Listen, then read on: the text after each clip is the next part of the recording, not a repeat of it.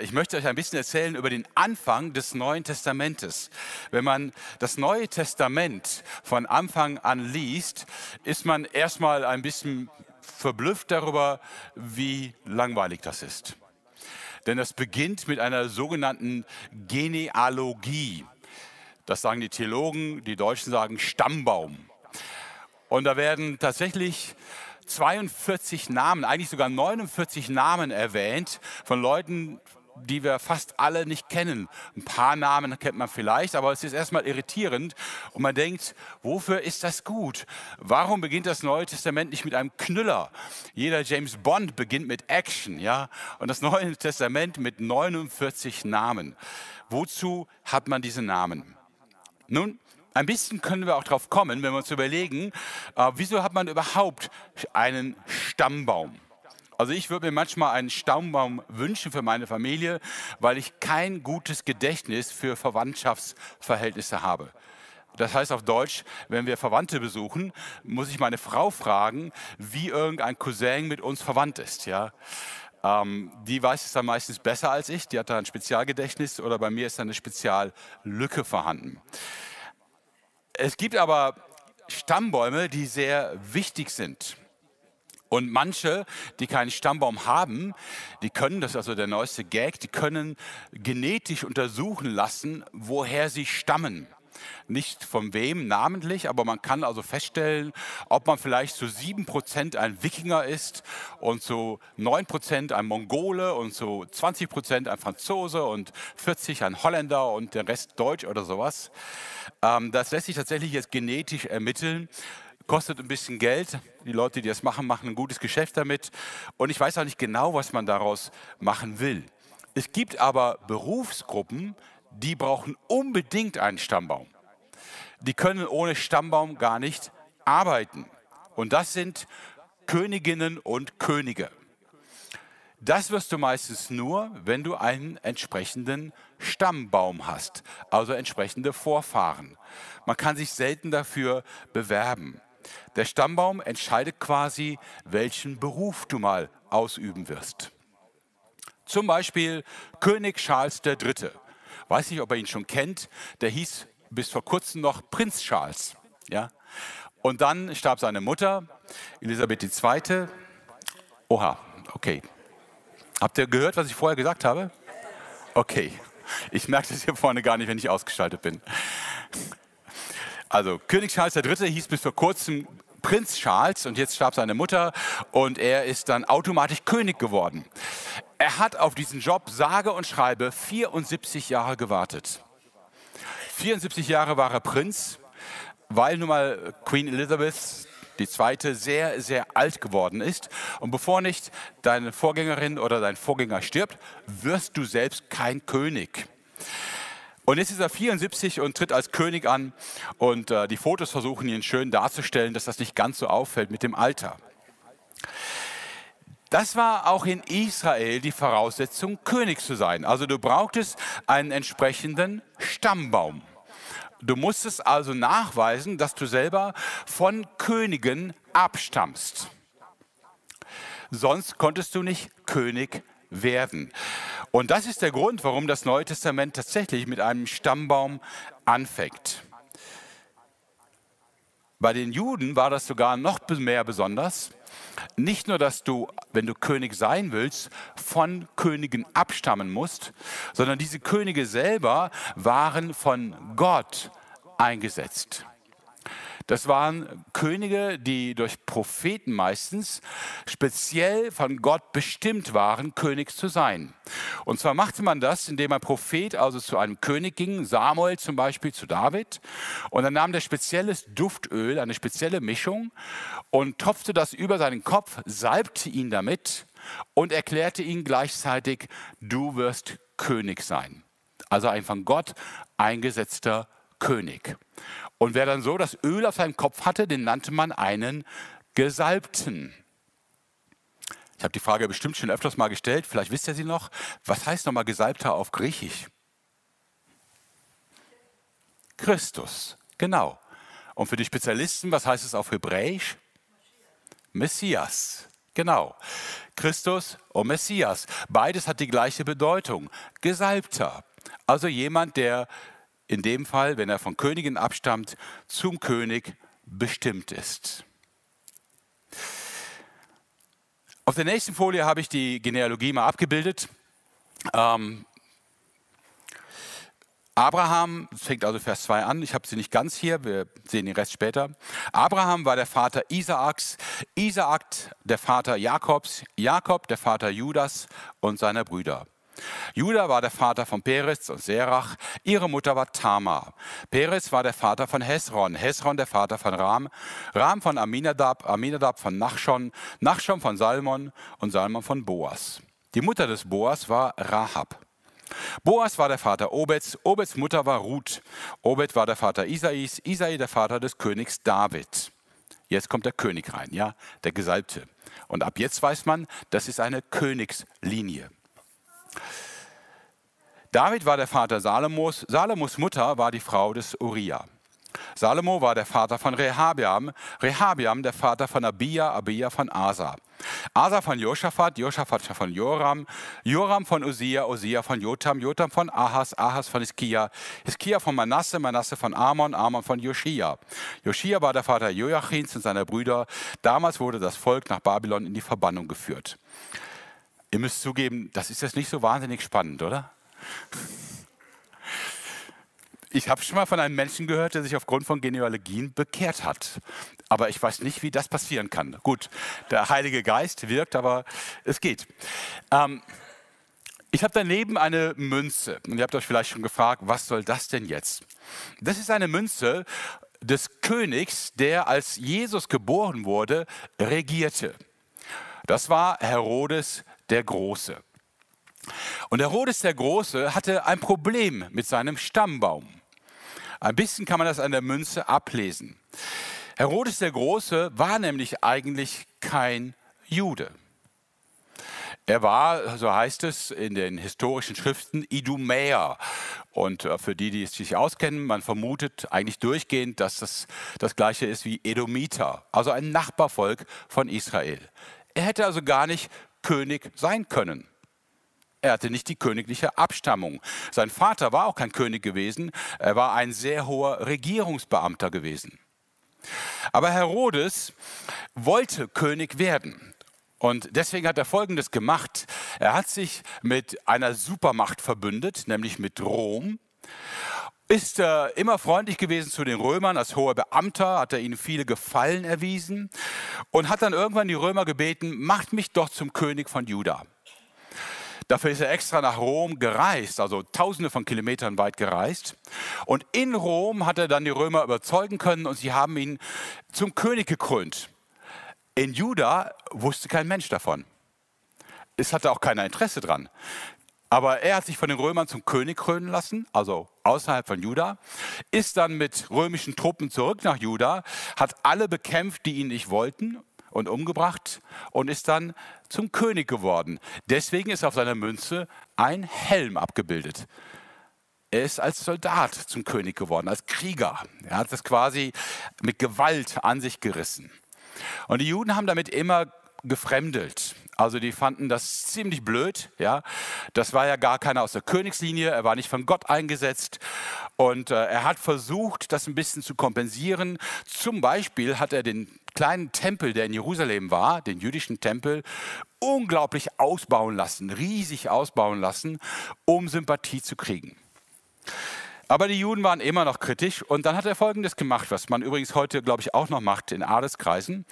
Er hat äh, von den eigentlichen adeligen Juden, also denen, die wirklich Oberschicht in Juda waren und keine Fremden, hat er eine Frau genommen, die Mariamne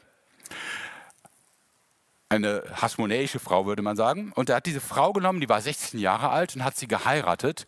Und jetzt war er verwandt mit dem jüdischen Adel, mit dem jüdischen Königsgeschlecht. Ja.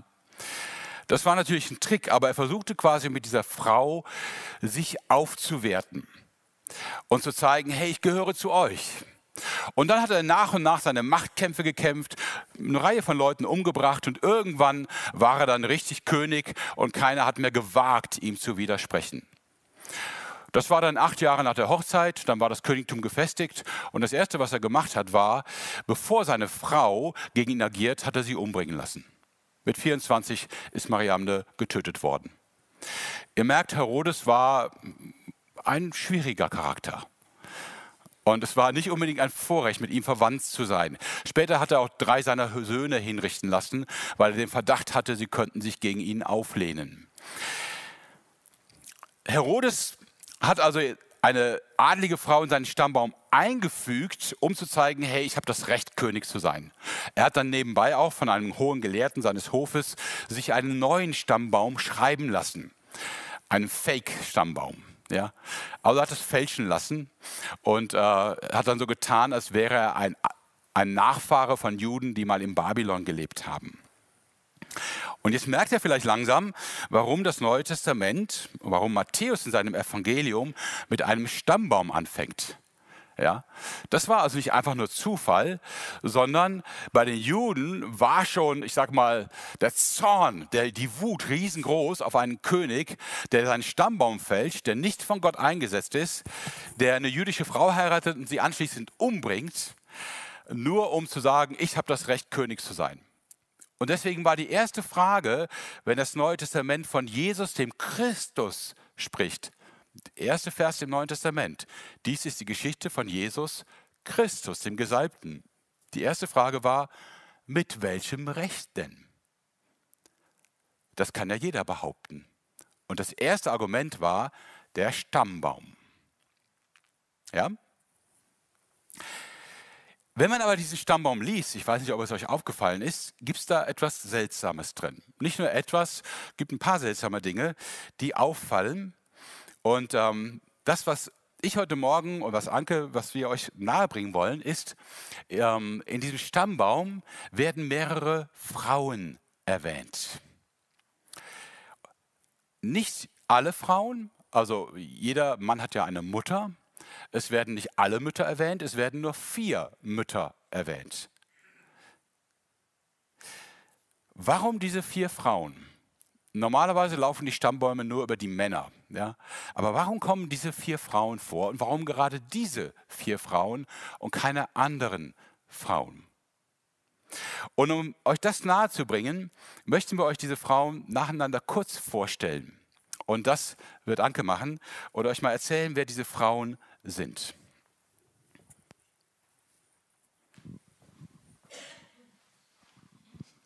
Die nächste Folie, ist das an? Äh, die nächste Folie? Also das, oh ja, das ist es. Ich bin Tama.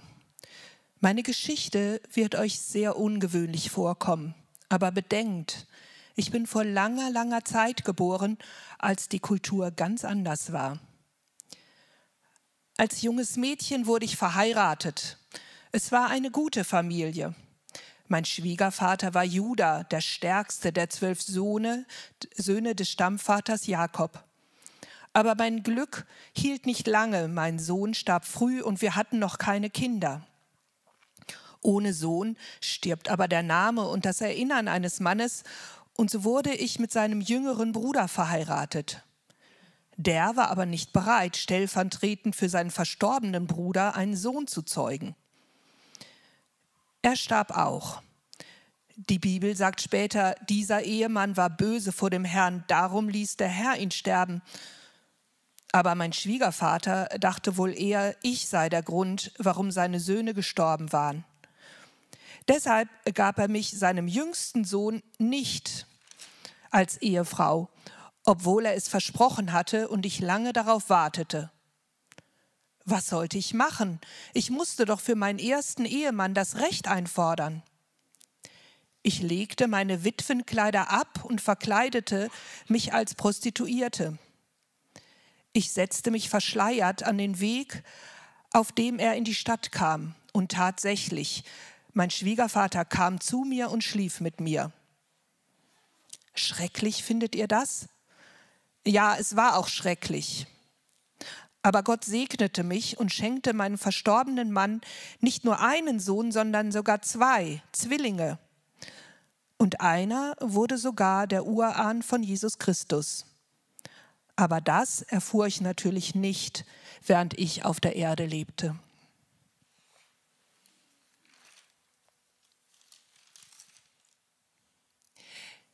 Ich bin Rahab. Ich lebte in Jericho als Wirtin und Prostituierte. Keine geachtete Arbeit, aber ich musste ja meine Familie durchbringen. Ich hatte in meinem Etablissement viel gehört vom Volk Israel, das aus der Sklaverei in Ägypten freigekommen war, durch das Schilfmeer gezogen war und nun eine, eine Stadt nach der anderen eroberte. Jetzt waren Spione in Jericho, die, die einen Weg suchten, auch unsere Stadt einzunehmen. Ich wusste, Israels Gott war stärker als alles, was ich je gehört hatte. Es hatte keinen Sinn, sich ihm zu widersetzen. Diesem Gott wollte ich mich und meiner Familie anvertrauen. Deshalb versteckte ich die Spione und verhalf ihnen zur Flucht. So wurde ich mit meiner Familie bei der Eroberung von Jericho verschont. Seitdem lebte ich unter Israeliten. Ich vertraute ihrem starken Gott, aber eine von ihnen wurde ich nie. Da ist ja die Hure, die aus Jericho, die aus Jericho, die ihr eigenes Volk verraten hat. Vielleicht tut sie es wieder, wenn unsere Feinde uns überwältigen wollen. Vertrau ihr lieber nicht. So tuschelten sie hinter meinem Rücken. Wer bin ich? Abschaum? Verräterin? Sündig? Schuldig? Kein guter Umgang? Doch einer heiratete mich und wir bekamen einen Sohn, Boas, der der Urgroßvater von König David wurde und damit auch von Jesus. Gott sieht mich. Gott schämt sich nicht für mich verachtet in der Welt, nimmt er mich in seine Königsfamilie auf. Aber das wusste ich natürlich nicht, während ich auf der Erde lebte.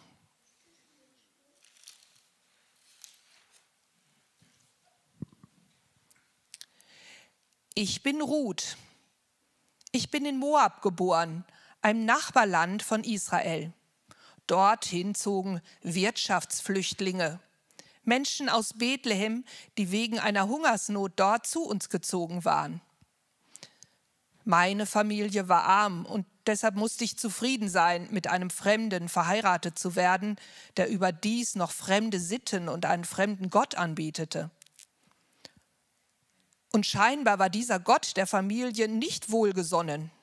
Erst starb der Schwiegervater, dann mein Mann und sein Bruder. Warum nur? Ich weiß es nicht. Aber als meine Schwiegermutter Naomi wieder zurück in ihr Land ziehen wollte, da stand für mich fest, ich ziehe mit ihr, ich bleibe bei ihr, denn trotz des Leides hatte ich Vertrauen gefasst zu ihrem Gott. So zogen wir nach Bethlehem. Naomi war nun alt und gab sich ganz der Trauer hin. Ich versuchte, für uns zu sorgen. Nun war ich die Fremde, die Ausländerin, die nicht dazugehörte und scheinbar vom Pech verfolgt.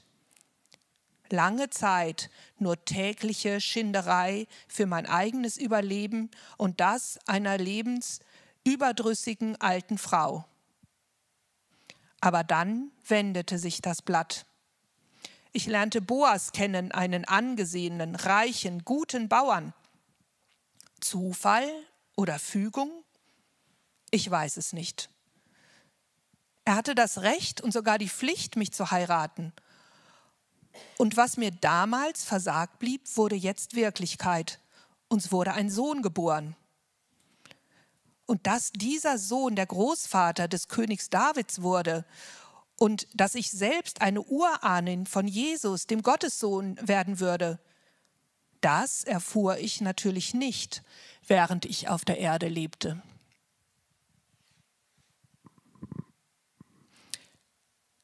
Ich bin Batseba. Mein Mann Uriah der Hethiter diente treu seinem König David und riskierte als Heeresführer täglich sein Leben für seinen Herrn. Eines Tages sah mich König David, als ich mich draußen wusch. Ja, Badezimmer Mit guter Beleuchtung gab es noch nicht. So wusch man sich eben draußen. Ein Diener kam zu mir, der mich aufforderte, zum König zu gehen. Ich gefiel ihm, sagte man mir. So wurde ich gezwungen, mit dem König zu schlafen. Ob mir das gefallen hat? Wer hat denn schon nach den Gefühlen einer Frau gefragt? Dann wurde ich auch noch schwanger. König David versuchte, meinen Mann zu mir zu schicken, damit der denkt, das Kind sei von ihm. Aber mein Mann war ehrenhaft und kam nicht zu mir. Das war nicht erlaubt. So ließ David meinen Mann dort kämpfen, wo er keine Chance hatte zu überleben. Er fiel im Kampf und ich wurde Witwe. Ich wurde gerufen und musste den Mörder meines Mannes heiraten. Ja, ich war die Frau von König David, die achte Frau dieses Mannes. Und mein Kind musste sterben. Hat je einer nach mir gefragt? Hat mich jemand gesehen? Hat Gott mich gesehen? Du bist ein Gott, der mich sieht, heißt es in der Jahreslosung. Mich, Batseba, wie ein Spielball hin und her geschoben? Doch, Gott hat mich gesehen. Und von den vielen Söhnen Davids wurde mein Sohn der neue König, Salomon, und ich die Urahnen Ahnen des Gottessohns Jesus Christus.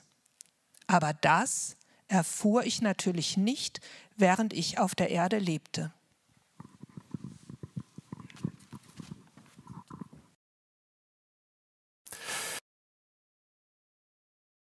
Vier Frauen, alles klar?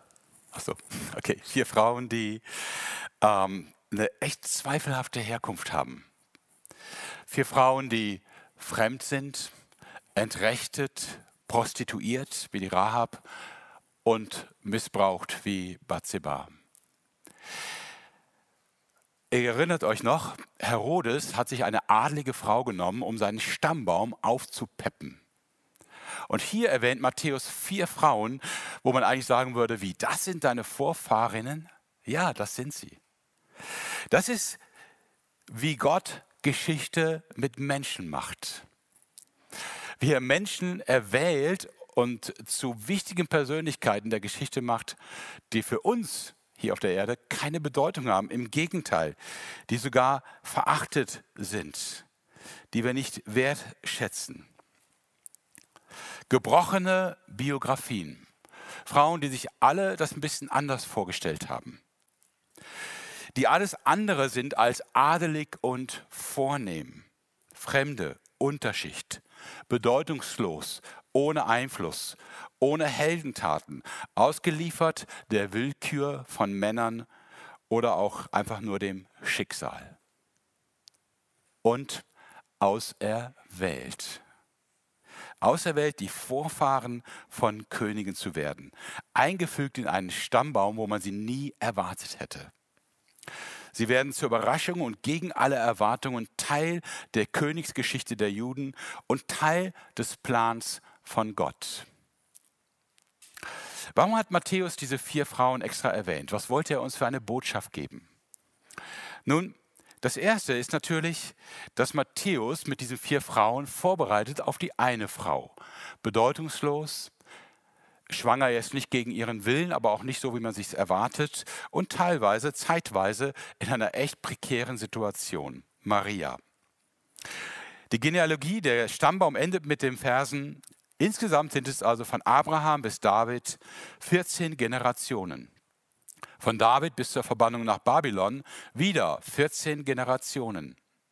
Und von der Verbannung nach Babylon bis zu Christus noch einmal 14 Generationen. Dies ist die Geschichte der Geburt Jesu Christi. Maria, seine Mutter, war mit Josef verlobt. Aber noch bevor die beiden geheiratet und Verkehr miteinander gehabt hatten, erwartete Maria ein Kind. Sie war durch den Heiligen Geist schwanger geworden. Und hier hätte normalerweise jeder gefragt, wenn wir so die Geschichte beginnen, wer ist Maria? Was hat sie mit Königen zu tun? Wieso wird Jesus nicht in einem Palast gezeugt? Wieso nicht Nachfahre direkt von Königen? Warum eine arme Frau mit einem armen Mann, die später sogar Flüchtlinge werden in Ägypten? Maria selber sagt ja, aber zu was sagt sie ja? Zu einer Schwangerschaft, von der sie keine Ahnung hat, wie sie das ihrem Verlobten Josef beibringen soll. Man hat früher nicht so eine Gesprächskultur gehabt wie heute. Wahrscheinlich haben sie vor der Hochzeit gar nicht privat miteinander gesprochen. Und sie wurde schwanger und sie hatte keine Ahnung, was wird passieren. Wird man mich verstoßen? Und das ist ja auch, was Josef zuerst vorhat. Wird man mir glauben, bitte, wenn eine Frau, die schwanger ist außerhalb der Ehe, wenn sie erzählt, das ist von Gott, dann würde ich sagen, dann hast du ein psychisches Problem, oder? In der Antike hätte man gesagt, dann bist du eine Gotteslästerin. Sie wäre ermordet worden dafür, dass sie sich über Gott lustig macht. Sie konnte nicht sagen, hey, hey, das ist alles okay. Ich bin nicht schwanger von einem Mann. Ja, ja, das sagen alle Frauen, ja, die außerhalb der Ehe schwanger werden. So oder ähnlich hätte man vielleicht reagiert. Sie hatte keine Chance. Aber sie hat es trotzdem gemacht und sie war zur großen Überraschung tatsächlich die Mutter Gottes. Josef erfährt es im Traum. Ein Engel spricht zu ihm und dann versteht er die Zusammenhänge. Diese vier Frauen, unbedeutend, fremd, ohne Einfluss, sind quasi eine gedankliche Vorbereitung. Hey, das ist doch wie bei Maria. Okay, sie war keine Prostituierte, sie war auch keine Fremde, aber sie war eine einfache Frau, von der man niemals erwartet hätte, dass sie Mutter eines Königs wird oder sogar Mutter eines Sohnes Gottes. Das ist der erste Grund, warum Matthäus uns mit den vier Frauen darauf vorbereitet. Der nächste Grund ist, dass er uns deutlich macht, nächste Folie, Gott macht aus peinlicher Abstammung eine großartige Geschichte. Es ist eine gute Nachricht. Es ist nicht die Abstammung, die über dein Schicksal entscheidet. Es ist nicht deine Herkunft, die dich zu einem großen Menschen oder zu einem unbedeutenden Menschen macht vier Frauen mit gebrochenem Lebenslauf sind Vorfahren des größten Königs überhaupt. Es ist nicht deine gebrochene Biografie, die dich dazu verdammt, immer unbedeutend und unwichtig und unbeachtet zu sein. Gottes Geschichte mit dir hängt nicht an deiner Herkunft, sie hängt nicht an deinem Beruf, sie hängt nicht an deiner Bildung und sie hängt nicht an deinem Erfolg. Für Gott entscheidet nicht deine Vergangenheit über deinen Wert und deine Bedeutung, sondern Gott entscheidet. Ich möchte euch einen Vers vorlesen aus 1. Petrus 2, Vers 9, wo Gott euch sagt, was ihr seid, wenn ihr in Christus seid. 1. Petrus 2, Vers 9, da sagt Petrus, ihr seid das von Gott erwählte Volk. Ihr seid eine königliche Priesterschaft, eine heilige Nation, ein Volk, das ihm allein gehört und den Auftrag hat, seine großen Taten zu verkündigen. Auch ihr seid als unbedeutende Menschen, ich vermute mal, dass wir keine Adligen unter uns haben, oder doch? Okay, vielleicht. Auch ihr seid als unbedeutende Menschen in einen königlichen Stammbaum eingefügt. Ihr seid eine königliche Priesterschaft. Wer ist Prinz Charles Dritte? Ein 74-Jähriger, der endlich, endlich ein bisschen regieren darf, aber überhaupt keine Macht hat. Ja. Wer seid ihr? Ihr seid königlich, priesterlich, mit einem Auftrag für die Welt, euren König der Welt zu repräsentieren. Was für ein Adel, was für eine Würdigung und Wertschätzung. Du bist bei Menschen verachtet, du fühlst dich abgelehnt, vielleicht zurückgestoßen. Das ging Jesus genauso. Die Identität, die du hast, die Würde, die du hast, ist das, was Gott dir gibt. In Christus hast du einen neuen Stammbaum, eine ganz andere Abstammung. Und noch ein Gedanke. Nächste Folie. Gott meint von Anfang an alle, wirklich alle. Wieso? Die Zahl 4 ist im Neuen Testament immer ein Symbol, oder fast immer eine Symbolzahl. Und äh, das ist sie übrigens bis heute auch in unserer Kultur. Wir sprechen heute, wenn wir über die ganze Erde meinen, von den vier Himmelsrichtungen. Ja, jeder Kompass, das ist ja angedeutet, deutet diese Richtungen an. Nord und Süd, West und Ost. Vier Himmelsrichtungen. Und deswegen steht vier in der Bibel immer für die ganze Erde. Alle Menschen. Matthäus hat damit ein bisschen gespielt in seinem Evangelium. Er hatte hier vier Frauen, die er erwähnt. Und er macht klar, teilweise fremde Frauen, er macht klar, dass der König, der jetzt kommt, der kommt für alle. Für die ganze Welt. Im Evangelium selber hat er übrigens vier Heiden versteckt, die keine Juden sind, fast gleichmäßig versteckt. Die Magier aus dem Osten, der Hauptmann von Kapernaum, die syrophönizische Frau und der Hauptmann unterm Kreuz, die sich alle bekehren und zeigen, Gott lädt die ganze Welt ein. Er meint alle. Vier fremde Frauen mit fragwürdiger Geschichte zeigen, dass Gott aus allen Himmelsrichtungen und Schichten Menschen zu Jesus einlädt du bist deutschstämmig oder iranisch, nigerianisch, italienisch, tamilisch, russisch, ukrainisch. Du bist gemeint und eingeladen. Alle sind gemeint. Und alle werden eins in Christus. Wir werden eine Familie in Christus. Und plötzlich haben wir, die wir fremd sind und teilweise noch nicht mal unsere Sprache verstehen, plötzlich haben wir den, einen gemeinsamen Stammbaum. Wir sind ein Stamm. Wir sind eine Familie. Huh. Man hat mir mal jemand gesagt, Freunde kann man sich aussuchen, Verwandte nicht. Das gilt auch in der Gemeinde so, ja. Aber Gott hat das ausgesucht. Wir sind tatsächlich Familie in Christus. Wir haben jetzt eine gemeinsame, eine gemeinsame Herkunft. Paulus formuliert das in Römer 9,25 so.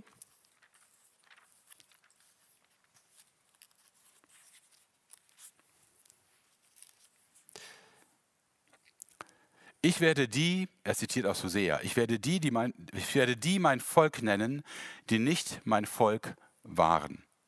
Ich werde die meine geliebte Frau nennen, die bisher ungeliebt war. Gott lädt uns ein, sein Volk zu sein. Und der letzte Gedanke. Nicht deine Vergangenheit gestaltet deine Zukunft, Gott gestaltet sie. Nicht deine Größe entscheidet über deine Bedeutung, Gott entscheidet. Das ist, was Maria dann auch singt. Da komme ich zurück auf das Video. Ja? Ich, äh, nur zwei Zitate, die das so wunderbar deutlich machen. Maria singt, von ganzem Herzen preise ich den Herrn und mein Geist jubelt vor Freude über Gott, meinen Retter. Was begeistert Maria? Genau dieser Gedanke, nämlich, er hat mich, seine Dienerin, gnädig angesehen, eine geringe und unbedeutende Frau. Gott ist ein Gott, der mich sieht. Nicht, weil ich Bedeutung habe, sondern weil er gnädig ist. Er hat die in alle Winde zerstreut, deren Gesinnung stolz und hochmütig ist. Er hat die Mächtigen vom Thron gestürzt und die Geringen emporgehoben.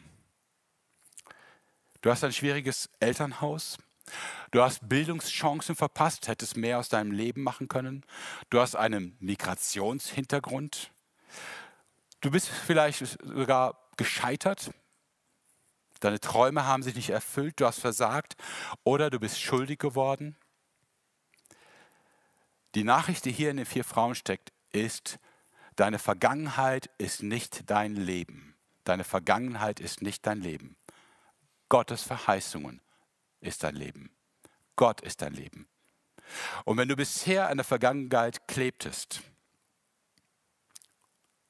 dann nimm das jetzt als Einladung. Ab heute zählt, was Gott dir zuspricht und was Gott aus dir macht. Nicht die Vergangenheit bindet dich. Gott schafft deine Zukunft. Ab jetzt und ab heute.